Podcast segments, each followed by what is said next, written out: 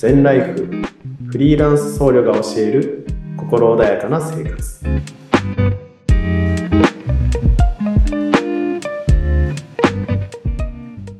はい、えー、皆さんこんにちは。全インストラクター総統集僧侶の良道です。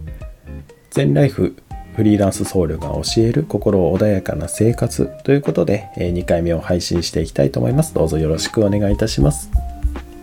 はい。え、2回目の配信ということで、え、前回ですね、初めましてということで、1回目の配信お送りさせていただきました。はい。えー、お聞きになった方からですね、あの、すごく良かったですと。はい。ただ、あの、すごくうとうとしてしまいますという感想をいただきました。はい。あのまあ、この声質といいますかわざわざとではないんですけど自然とこういう話し方になってしまうんですけれどもなんかこう睡眠導入剤の、はい、効果があるそうです。ただあのどうしても睡眠導入剤ですと最初は覚えてるんだけど最後まで、ね、聞くことができないという、まあ、デメリットもあります。まあそれはそれでいいのかなと思うんですけどもはいさすがにこれをね布団の中で聞こうと思いますと全話全てのエピソード多分頭に入らないままなんか聞いてはいるんだけれども寝てしまうということが多々あるかと思います。はいまあ、ぜひね、あのカフェにいるような気分で聞いていただけたら嬉しく思います。はい。えそれでは2回目の配信ですね。え今回は、まあ、そもそもこの禅というのは何なのか、はい、そしてまあ心穏やかな生活っていうのは何なのかというところをですね少しお話しさせていただきたいと思います。はい。えー、皆さん禅と聞いてどんなイメージがありますでしょうか、はい、まあ多くの方がですね木の棒で叩かれる、出ました。必殺木の棒。このイメージ強いですよね。はい、あのまあ、この木の棒共作というふうに言うんです。はいまあ、私たち曹洞宗では共作と言いまして、まあ、臨済宗さんですとえ警作と言ったりしますね。え警察の刑に、えー、作詞の作作を練るの作ですね。これで共作、警作と言ったりします。はいまあ、これはあの眠気が起きてきたりですとかいう時にこう眠気を起きてこないようにする。はい。まあ、励ましの意味を込めて、はい。まあ、叩かれるというよりは自分が自ら受けるといったイメージですね。はい、ただいつからかですねやっぱりこの共作軽作で叩かれるみたいな。そしてこうなんかあぐらの姿勢でこう痛みに耐え眠気に耐えそしてまたその先に無念無想の境地があるみたいな。まあ、いわゆるこう厳しさみたいなものとちょっと、ね、結びついてしまっている傾向があるんじゃないのかなというふうにも思います。まあもちろん私もですね修行中こうした厳しい座禅みたいなものが正しいと思っていた時期もありますし実際に修行道場ではこうした検索を用いたりですとかあしますけれどもちょっとここの誤解といいますかズレがあるんじゃないのかなというふうに私は思っております。まあ、そもそもこの禅という言葉の意味これが何なのかというお話をさせていただきます。はいえー、禅というのはですね、えー、ジャーナという言葉が語源になっております。ジャーナ。はい。えこのジャーナというのはですね、今から2500年前、インドで使われていた言葉でパーリ語という言葉があります。このパーリ語でジャーナという言葉がありました。でこのジャーナという言葉がインドから中国に渡った時に漢字に当てはめられました。この時漢字に当てはめられたのが善な。はい。善なという言葉です。ジャーナという言葉が漢字に当てはめられて善な。はい。座禅の禅に那覇市の名旦那の名で善なになります。ではこのジャーナ、善などういう意味があるのかと言いますとそれはですね、まあ、静かな心とか落ち着いた心という意味があります。はい、え漢字で言いますと、清慮、浄慮というふうに言います。はい、清慮というのは、清慮、浄慮というのはですね、静かな、あおもんばかる、静かにおもんばかるというような言葉ですね。はい、あの、資料深いとかっていう量ですね。はい、静かにおもんばかるというような状態です。はいえイメージで言いますとこう波風が立っていない凛とこう静けさに澄み渡ったこう水面のようなイメージです、はい、そうした落ち着いた心とか静かな心の状態というのが禅の状態になるわけですね、はい、なので禅という言葉はですね自分たちの心境心の状態を表した言葉になります、はい、誤解してはならないのはこの禅というのは手法ではないわけですね、えー、仏教ではさまざ、まな、えーえーの修行方法がありますけど、まあ、この禅の状態、はい、静かな心の状態をいわゆるまあ悟りの状態と言ったりもしますけれども、はい、この状態を目指すためにいろんなメソッドいろんな手法があります。はい、ヨガというのもですね古くはこの禅の状態を目指す手法になります。で座禅というのも座ることによって禅の状態に至る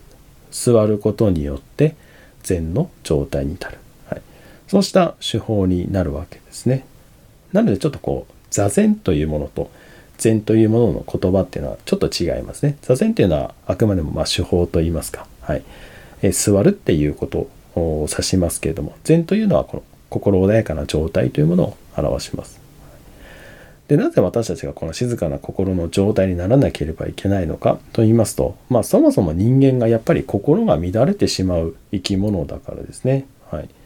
まあ、皆さんも普段の生活を振り返ってみていかがでしょうか。静けさのあるこう波風が立っていない心の状態を維持できているかと言いますとなかなか難しいと思うんですよね。はい、朝起きた瞬間から眠い目をこすりあ今日も一日これをやらなければいけないあれをやらなければいけない、はい、そしてもう常にタスクが溜まって頭の中に考え事が浮かんできてそして常にこれをやらなければいけないと分かってはいてもまたそこにいろんな人間関係あの人がこう言ったとかああこの人にこういうふうに言われたとか、はい、またそうした感情の揺れが起きてきてまたこう一日でもずっと携帯が鳴りっぱなしですとか、は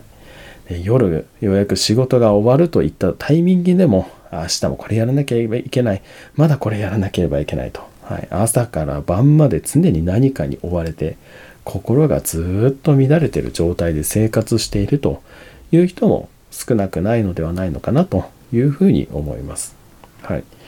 そもそもですねまず、えー、押さえておかなければいけないのは私たち人間が心が乱れてしまう性質があるというところですね。なぜ私たちの心が乱れてしまうかと言いますとそれは頭の中に備わっている脳に備わっている本能ですね。はい、私たち常に考え事をしておりますけれどもこの考え事ある研究によると1日に6万回とかあとはある研究によると20万回考え事をしているというふうに言われております。常にこう電気信号が飛び交って頭の中で声が湧いている雑音が湧いている状態ですね。はい。これはもうデフォルトです。常に起きております。はい。まあ、この考え事が起きてしまうのはまあいいんですけれども、まあ、その中でですね、8割はネガティブなことを考えているというふうに言われております。はい。で、8割というのは何かと言いますと、これはですね、過去や未来のことを考えている瞬間ですね。はい、これがいわゆるネガティブな状態にあるということになります。なぜネガティブな状態にあるのかと言いますと、やっぱり過去というのは過ぎ去ったこと。ここに対して思いを巡らす。そして未だ来ない未来に対して不安を覚える。はいまあ、自動的に過去や未来のことを考えるというのはネガティブな状態になるわけですね。人間というのは常にこの過去や未来を考える能力、本能が備わっておりまして、実は他の動物にないわけですね。はい。そしてネガティブな状態にあるから心がぐるぐると乱れてしまう。そして最近はとにかく多くの情報が入ってきますね。まあ、私のこの配信も一つの情報になるんですけども、はいえーまあ、これもある研究によると1日の情報量というのはですね江戸時代の時の1年分の情報量が私たち現代人1日に入ってくる情報量だと言われております。1年分の情報量がどっと入ってくるわけですね。まあ、それを五感が通じて入ってくるわけなんですけれども、それも全て脳が判別しております。必要な情報、いらない情報、もう高速で、私たちのこう考えに及ばないペースで必要、不必要というのを分けてるわけですね。まあ、ただ、その情報というのは常に入ってくるので、その情報が入ってくると、また頭の中で考え事が浮かんできて、妄想が浮かんできて頭の中でいろんな声がしてそしてさらにネガティブになっていってしまうと、つまりそうした悪循環の中に私たち現代人というのは生きているわけですね、はい。まあ、この現代人の生活が良くないとか人間の性質が良くないというわけではないです。どうしてもこの世界から逃げられないですし私たち人間の性質からも逃れられないです。じゃあどうすればいいのかと言いますとやっぱりそこの心を整える術というのを知っておくべきなわけですね。はい。でその一つのヒントとなるのが今を生きるということです。今の自分の状態に気づいていくというところ。はい、先ほど過去や未来のことを考えているだけはネガティブなことと言いましたけども今今この瞬間この瞬間を生きている時というのはですね、まあ、これは心が整っている。気づき続けているという状態になりますのでこの瞬間この瞬間の自分の状態に気づいていく。頭の中の考え事であったりとか体の中の状態であったりとか心の状態に対して気づいていく五感というのは外側に向いてある向いてありますけれども、まあ、それをですね内側に向けてあげるそうすることによって、まあ、心が整っていくというようなイメージですね。はい、そして、まあ、禅においては結構シンプルで、まあ、姿勢と呼吸を整えていくっていう、まあ、実践方法ですね。はいまあ、普段私たち立ったり座ったりしておりますけどもまあこの姿勢と呼吸が乱れているっていうことは結構多いと思うんです。はいまあ、そうした日常の中のですね動作一つ一つを整えていく姿勢と呼吸を整えることによって今この瞬間この瞬間に気づきそして心が整っていくといったイメージです。はい、だから何もこう難しいものではないですね。はい、あの禅寺に行って座禅をしなさいとか、はい、あのデジタルデトックスをして無の境地になりなさい言ってるわけではないですね。普段の生活私たちの生活を整えていく丁寧な生活を行っていくまあそれが禅の境地に至る心静かな状態に至るために最も必要なことであろうと私は思うわけですね。はいまあ、とはいえ、まあ、それも一つの知識になりますのでまあここからの配信でですね今後の配信で、えっと、私たちがこう日常の中にどういうところに活かせるのかというのをですね、まあ、そうした知恵をですね、今後お伝えできればというふうに思います。はい。えー、ということで、今回2回目の配信はですね、まあ、禅というのはどういう意味なのかということをお話しさせていただきました。まあ、これもまた一つ情報量が多いものでしたので、またあの、こうね、あの2回目とか、あの、繰り返し聞いていただけたら幸いです。